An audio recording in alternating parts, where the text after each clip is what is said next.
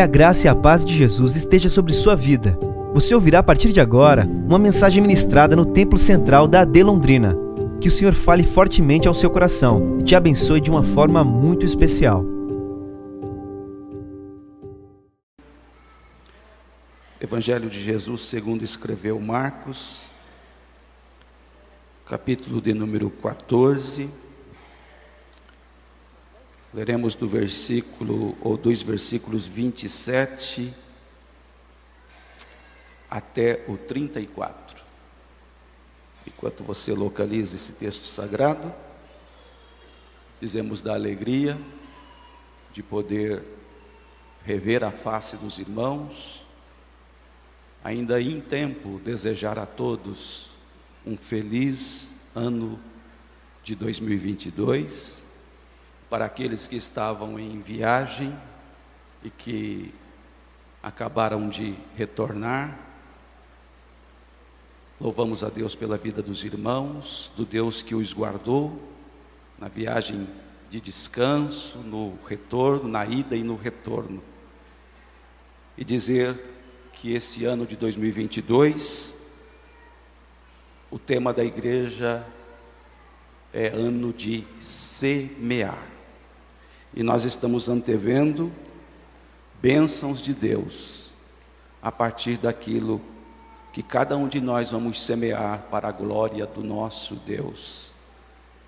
Deus é fiel na Sua palavra e ela nos diz que aquele que leva a preciosa semente, andando e chorando, voltará com alegria, com alegria trazendo consigo os seus feixes, os seus molhos.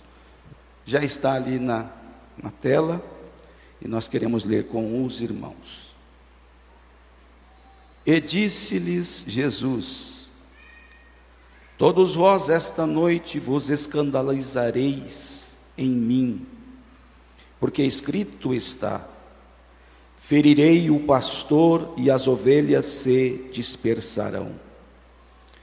Mas depois que eu houver ressuscitado, irei adiante de vós para a Galileia. E disse-lhe Pedro: Ainda que todos se escandalizem, nunca, porém eu. E disse-lhe Jesus: Em verdade te digo, que hoje, esta noite, antes que o galo cante duas vezes, três vezes me negarás. Mas ele disse com mais veemência: ainda que me seja necessário morrer contigo, de modo nenhum te negarei. E da mesma maneira diziam todos também. E foram a um lugar chamado Getsemane. E disse aos seus discípulos: Assentai-vos aqui enquanto eu oro. E tomou consigo a Pedro e a Tiago e a João, e começou a ter pavor e a angustiar-se. E disse-lhes: A minha alma está profundamente triste até a morte. Ficai aqui e vigiai. Quantos podem dizer amém? Meus irmãos, uma vez mais nós estamos diante da palavra do Senhor nosso Deus. E uma das verdades que sempre nós repetimos é que a palavra de Deus ela não envelhece. A palavra de Deus, ela é nova. E todas as vezes que nós nos debruçamos sobre esta palavra, o Senhor fala conosco. Ele realiza maravilhas a partir do poder da Sua palavra. Eu me lembro de um culto que eu estava, e quando o pregador assumiu à tribuna para ministrar a palavra do Senhor, no momento que ele saudou a igreja e anunciou o texto, uma pessoa caiu endemoniada. A diaconia se movimentou, alguns irmãos e irmãs correram para atender aquela situação, mas o pastor disse: Irmãos, deixai-a. Eles pararam, recuaram, e o pastor leu o texto que ele ia pregar. E quando ele terminou de ler o texto, aquela pessoa que havia caído, possessa por demônio, em, um, em uma reação como deu aquele, como se ela tivesse dormido aquele momento, perdido o sentido, ela voltou à sua consciência e alguém a ajudou a levantar-se, ela sentou-se e participou do culto. E naquela noite o pastor disse: Irmãos, olhem o poder da palavra do nosso Deus. E esta palavra continua viva, continua poderosa. Eu tenho uma boa notícia para você nesta manhã enquanto nós ministramos a palavra do Senhor, enquanto os companheiros passam por aqui para ministrarem a palavra do Senhor, no momento da leitura, Jesus pode promover libertação, no momento da leitura, Jesus pode curar enfermidades, no momento da leitura da palavra, Jesus pode batizar com o Espírito Santo, Ele está aqui, e eu quero avisar a todos que Ele não mudou, Ele é o o mesmo ontem, hoje e o será eternamente. Daqui a pouco nós iremos participar da primeira ceia deste ano. E o texto que o Senhor colocou no meu coração, ele tem um tema: lições do Getsemane. Todos nós, ao lermos a palavra de Deus, sabemos que de Gênesis a Apocalipse, a pessoa central da Bíblia é Jesus. Um Jesus que não surgiu, como alguns pensam, de dois mil anos ou de dois mil e vinte e dois anos para cá. Um Jesus que é Deus, que é Senhor e que é eterno. Quando os mundos foram criados, quando Adão fora criado,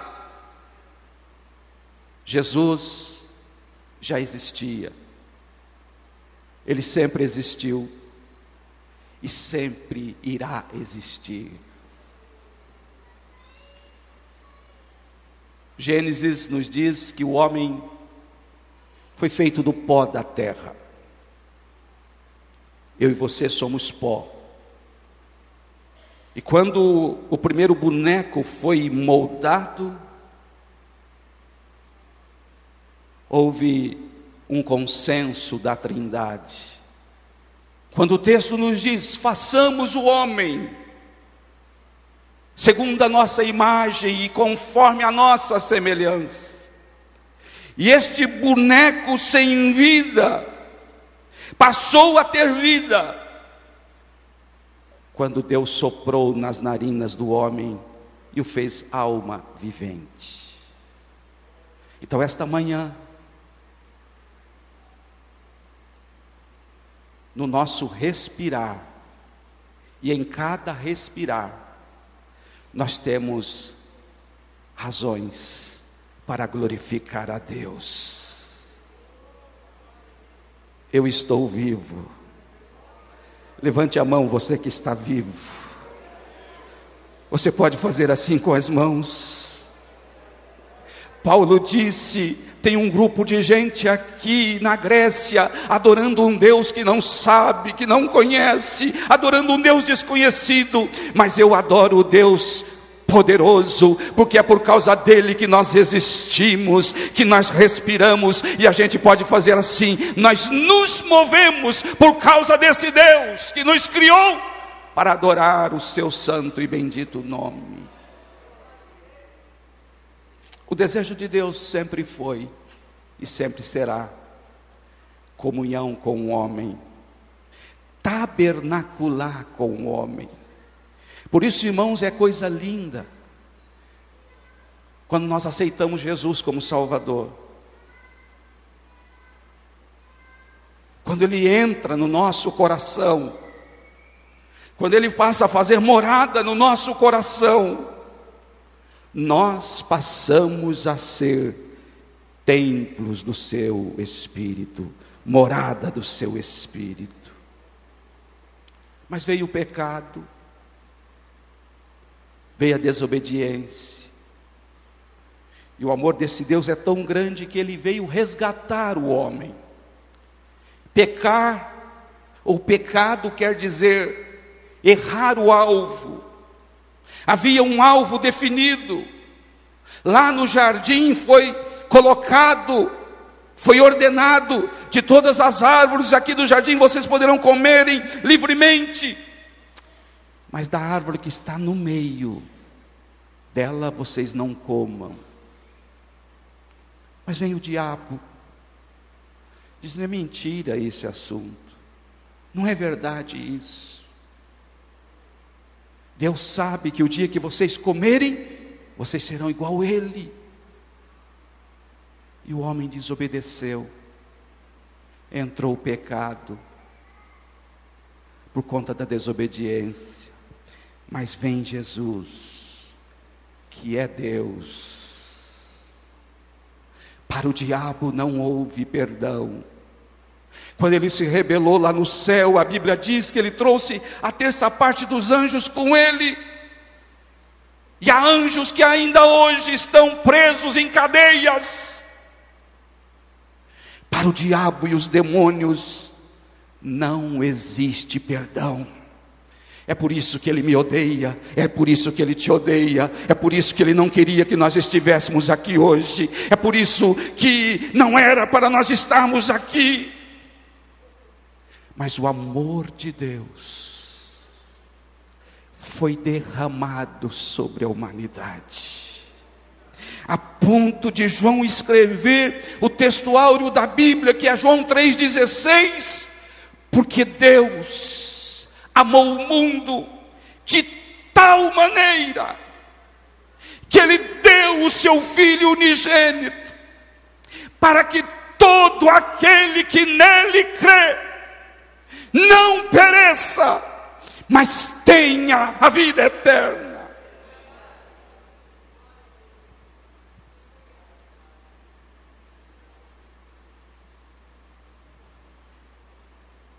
De vez em quando, irmãos, eu paro e fico pensando nas maravilhas do céu.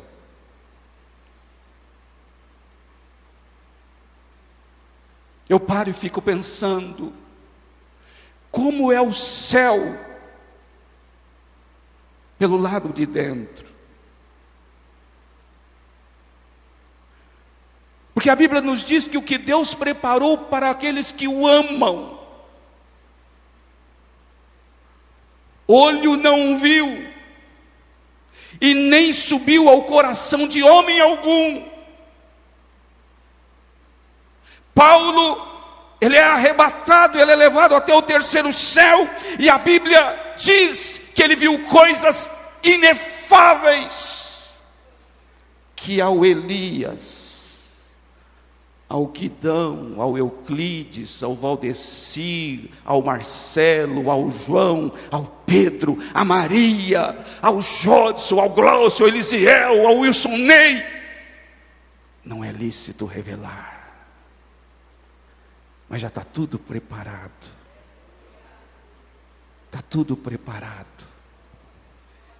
E a noiva que está reunida aqui é convidada para um dia estar com o Senhor.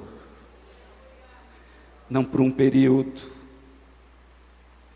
não por um espaço de tempo determinado, mas a Bíblia diz: por toda a eternidade. E às vezes, irmãos, eu me pego assim, que saudade do céu.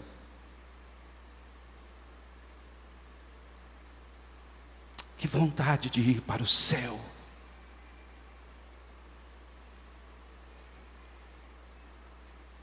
E esta manhã, amados, a mesa está pronta, está posta. E há uma mensagem todos os domingos, os segundos domingos de cada mês, que é pregada nesta igreja e nas igrejas que adoram o nome de Jesus e que a palavra tem lugar nestas igrejas. E todas as vezes que nós nos reunirmos para comer o pão e para beber o cálice, nós temos a oportunidade de anunciar a morte do Senhor até que ele venha.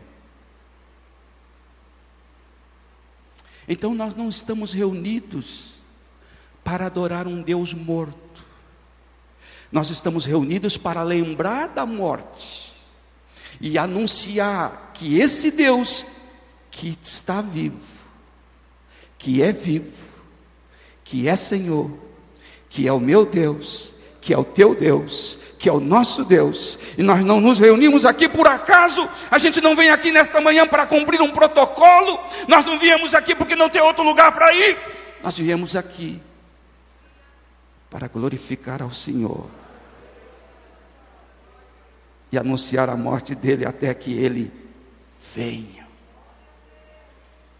Ele veio desenvolver o seu ministério, ministério intenso mas o texto que eu acabei de ler, ele conta, ele fala para nós de acontecimentos que envolveram Jesus e os discípulos desde a refeição pascal e a instituição da primeira ceia, que a Bíblia chama de Santa Ceia. O contexto nos mostra que Jesus foi traído por, um dos seus. Judas deixa Satanás entrar no seu coração e ele deliberadamente procura os sacerdotes e propõe entregar Jesus. E eles se alegram e fazem promessa de dar algum dinheiro para Judas quando isso fosse consumado. E mais uma vez eu quero lembrar para você que Jesus é Deus. Ele sabe disso. Ele sabe que um daqueles que estão com ele, e os evangelistas dizem: aquele que coloca a mão no prato comigo, está junto comigo, come comigo, mas é traidor. A Bíblia diz: ai daquele por quem o filho do homem é traído. Bom seria ele não ter nascido. Jesus sabia disso.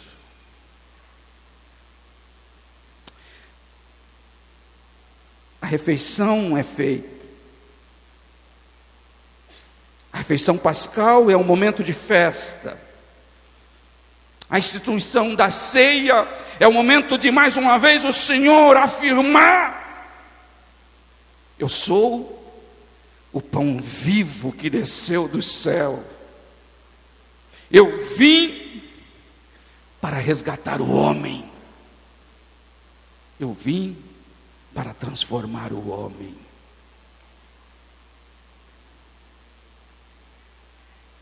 Mas após a refeição, após a festa, o Cristo que sabe que Judas é o traidor, também é o Cristo que diz para os discípulos: Esta noite, esta noite, vos escandalizareis em mim.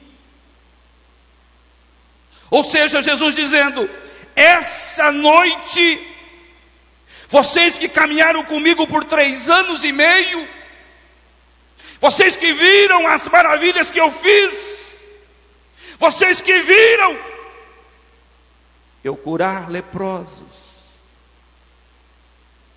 eu curar paralíticos, eu curar cegos, eu dar audição aos surdos, vocês que viram eu ressuscitar mortos, porque Jesus ressuscitou o moço que estava a caminho do cemitério. Uma viúva que tinha um filho único. Evidentemente que já perderam o marido e agora o filho único também a caminho do cemitério. Uma tristeza tomando conta, porque esta mulher estava para enfrentar uma das maiores solidão que o homem pode enfrentar sem ter ninguém, sem ter um arrimo. Mas ela encontra com Jesus. Essa multidão que está indo para o cemitério encontra com Jesus.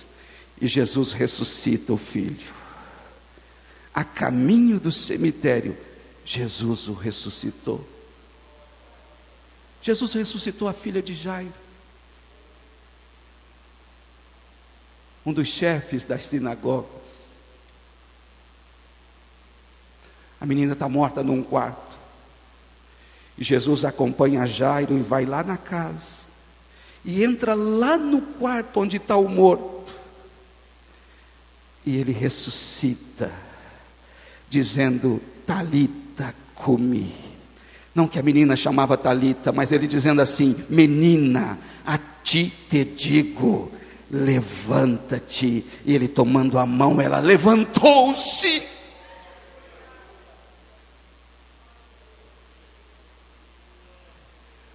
Ele ressuscitou Lázaro, que já fazia quatro dias que estava sepultado.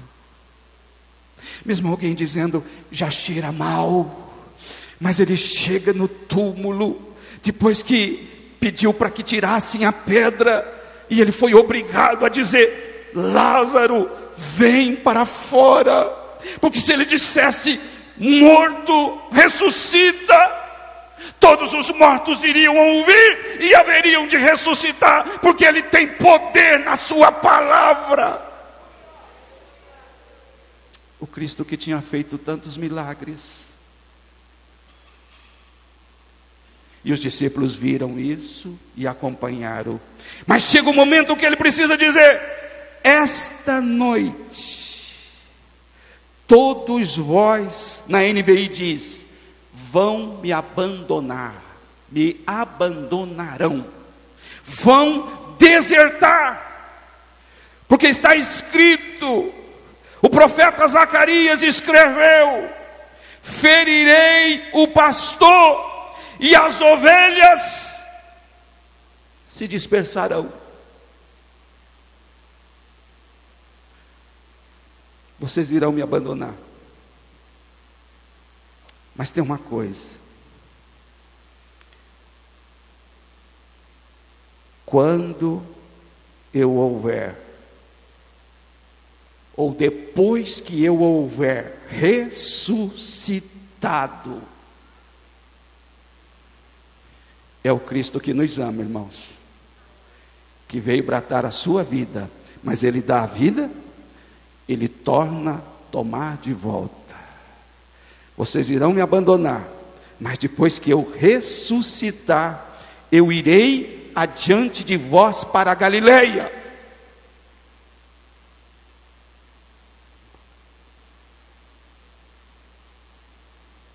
Pedro,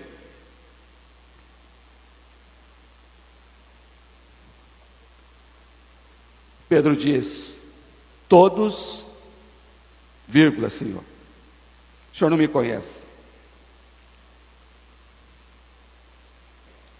Todos, vírgula. O Senhor não me conhece. Eu nunca vou abandonar o Senhor.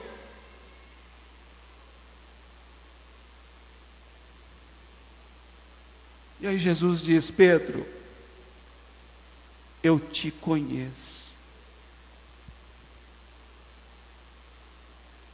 Jesus olha para nós aqui nesta manhã, irmãos, e diz para todos nós: Eu conheço vocês.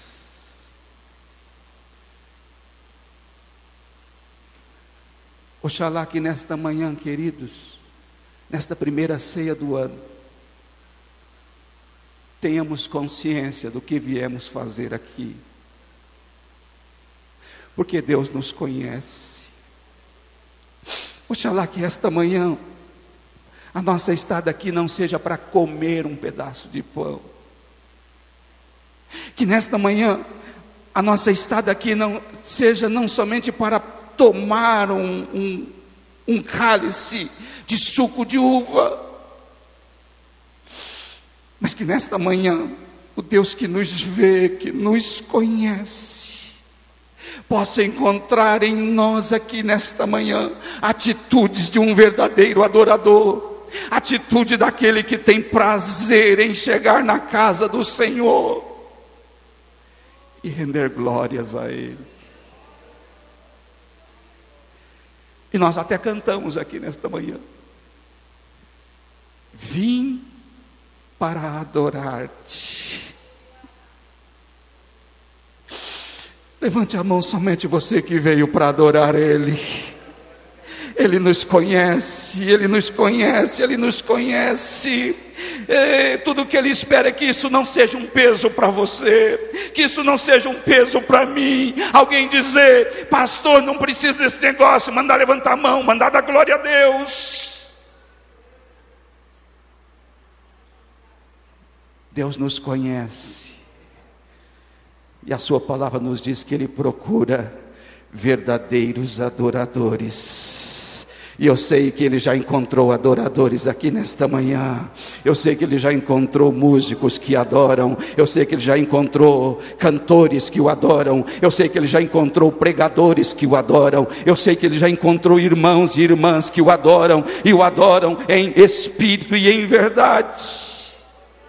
Pedro, eu te conheço, Pedro, e tem mais uma. Antes que o galo cante, uma, duas vezes, três vezes você me negará. Ele nos conhece. Ele conhece a nossa estrutura. Mas a Bíblia diz, irmãos, que Pedro, com veemência, eu estou decidido,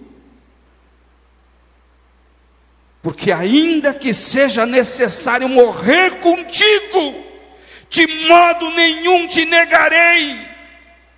E da mesma maneira os outros também diziam.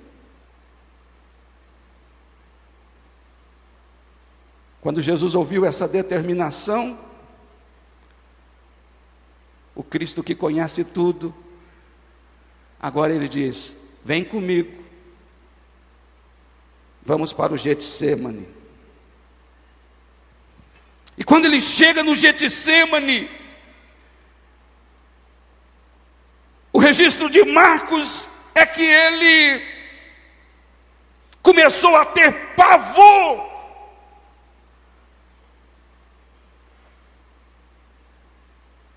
pavor e angústia agora fazem parte do Jesus que é Deus. Do Jesus que está em um ambiente, ou sempre esteve em um ambiente, onde cercado por anjos, por querubins,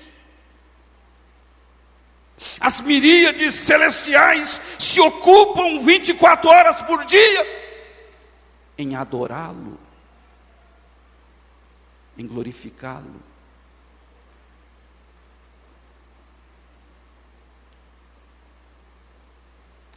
Mas agora é o Cristo que se fez homem, por amor a mim e por amor a você, ele começou a ter pavor e começou a angustiar-se muito.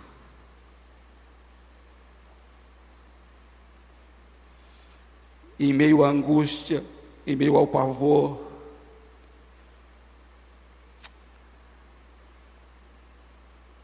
ele diz para os discípulos: Vamos para o Getsemane. E ele toma mais especificamente Pedro, Tiago e João.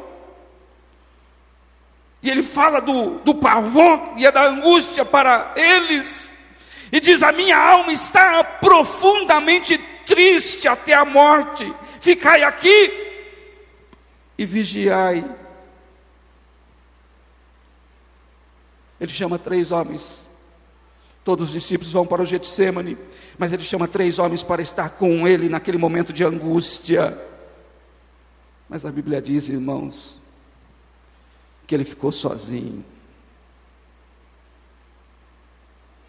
O sono tomou conta daqueles homens que disseram: Eu não vou te negar, nunca te negarei, e os outros até não posso falar, mas eu não, e eu estou pronto até a morrer contigo. E os discípulos também entram no mesmo discurso, nós também. mas deixaram Jesus sozinho no Getsemane. Jesus enfrentou a dor da solidão. Eu já disse aqui em outra vez, em uma outra oportunidade, que a pior solidão é aquela enfrentada quando estamos no meio de pessoas. Irmãos, o texto está nos dizendo que os discípulos o abandonaram. Jesus precisou orar sozinho porque além de o abandonar, eles foram tomados de um sono. E quando Jesus foi a uma distância para orar, que ele volta, ele encontra Pedro dormindo. Ele até protesta: Pedro, você não pode velar comigo uma hora.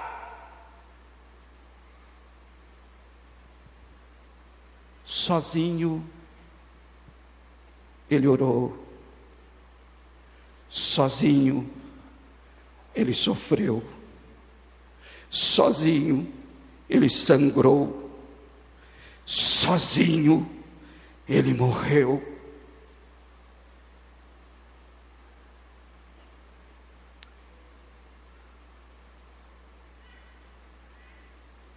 A Bíblia vai nos dizer, meus irmãos, que Pedro fala: Estou pronto, estou pronto, vou fazer e não consegue orar. E quando Jesus, os soldados chegam para prender Jesus, aí Pedro quer brigar. E na verdade até arranca a espada e quer resolver no braço.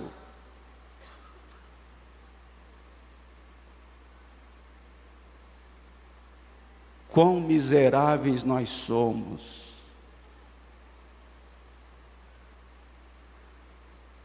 Às vezes a disposição nossa é para brigar, a disposição é para protestar, a disposição é para criticar.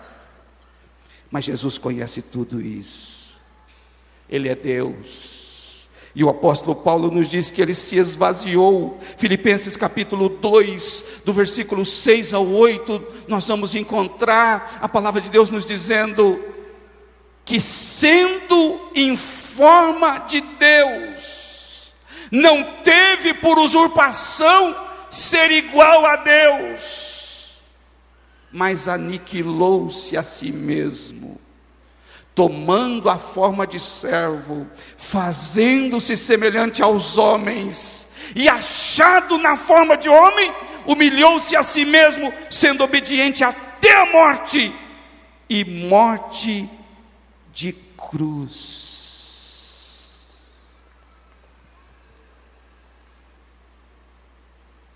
A hora chegou, Jesus foi preso, foi torturado, foi morto. Mas ele avisou os discípulos várias vezes, e aqui no texto que eu li, uma vez mais ele avisou, Marcos 14, 28. Todos esta noite vão desertar. Está escrito: ferirei o pastor e as ovelhas se dispersarão. Mas, depois que eu houver ressuscitado, irei adiante de vós para a Galileia. Aleluia. Na nossa caminhada de fé, irmãos, é possível que enfrentemos o abandono. Mas isso não significa que Deus nos abandonou.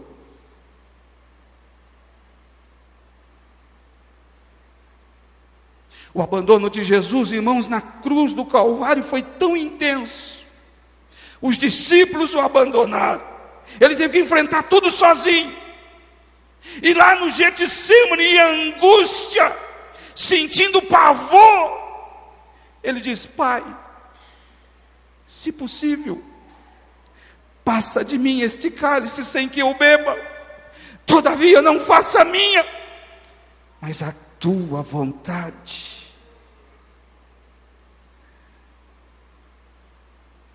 E o hino 541 da nossa harpa cristã, o poeta escreveu lá que o pai o abandonou. Deus olhou este mundo e o seu filho abandonou.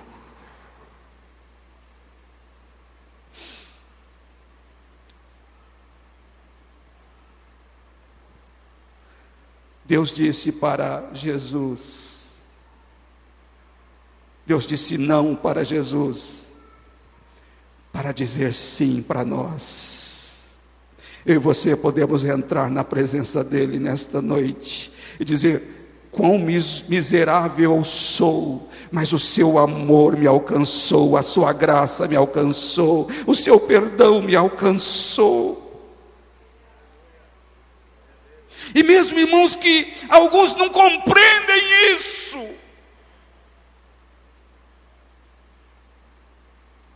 está tanto tempo na igreja, mas não compreendem isso.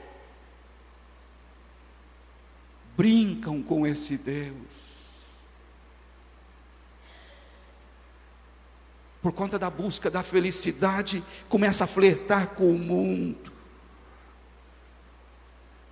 Mas Ele continua com o seu amor sendo derramado sobre nós.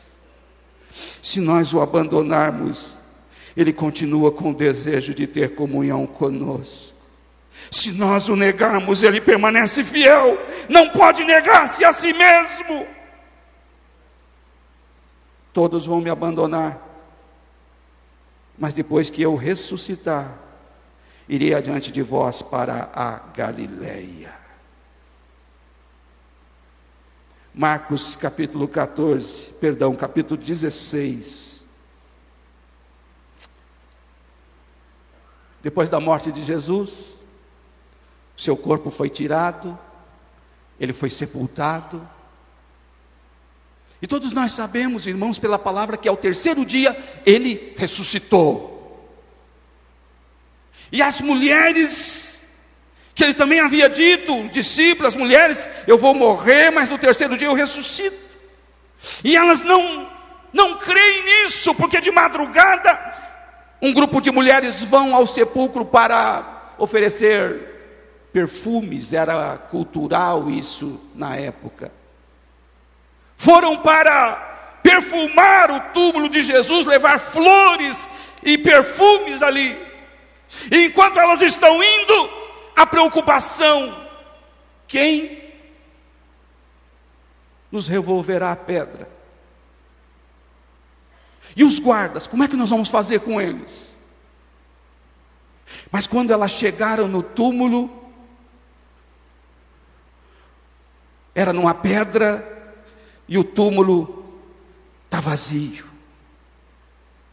E elas entram no túmulo e tem um anjo vestido de branco sentado.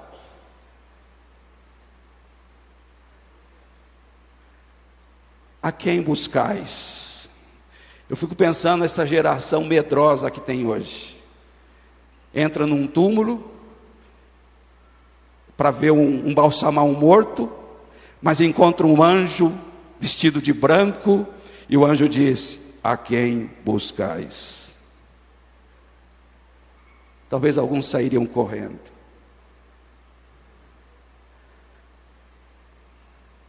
Marcos 16, a Bíblia registra. Elas foram em busca de um Cristo morto, mas o anjo disse: Não vos assusteis, buscais a Jesus, o Nazareno, que foi crucificado, já ressuscitou não está aqui. Eis aqui o lugar onde o puseram. Olha aqui o lugar. O túmulo está vazio. O túmulo está vazio. Aleluia. O verso de número 7 diz: Mas ide e dizei aos seus discípulos e a Pedro que ele vai adiante de vós para a Galileia, ali o vereis, como ele vos disse. Nesta manhã nós somos chamados aqui, somos convocados para fazer festa não para um Cristo morto, mas para fazer festa para um Cristo vivo. Eu termino, irmãos. Meu tempo já foi.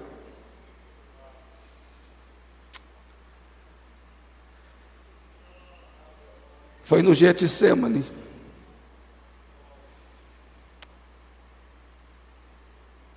Que Jesus deixou uma linda lição para nós. Para nos momentos de angústia, nos voltarmos para a oração.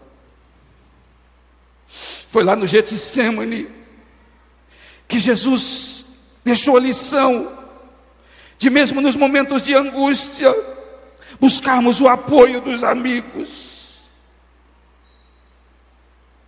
Foi lá no Getsemane que nós aprendemos a lição. E podemos afirmar de coração que Deus é o Pai celestial que cuida de mim e cuida de você. Você não está sozinho, eu não estou sozinho, nós não estamos sozinhos. Ele prometeu estar conosco todos os dias. Mas é no Getsemane que nós também aprendemos que Jesus nos ama. E que ainda que em alguns momentos experimentemos a dor, um dia ela vai deixar de existir um dia vai deixar de existir as provações, as tribulações, um dia deixarão de existir, porque este Jesus, esse mesmo Jesus, virá para nos levar para estar com Ele, e assim como Ele é, nós o veremos. Que Deus abençoe a todos, em nome de Jesus. Se você puder, aplauda este Jesus. Celebre festa não ao Deus morto, mas celebre festa ao Deus vivo.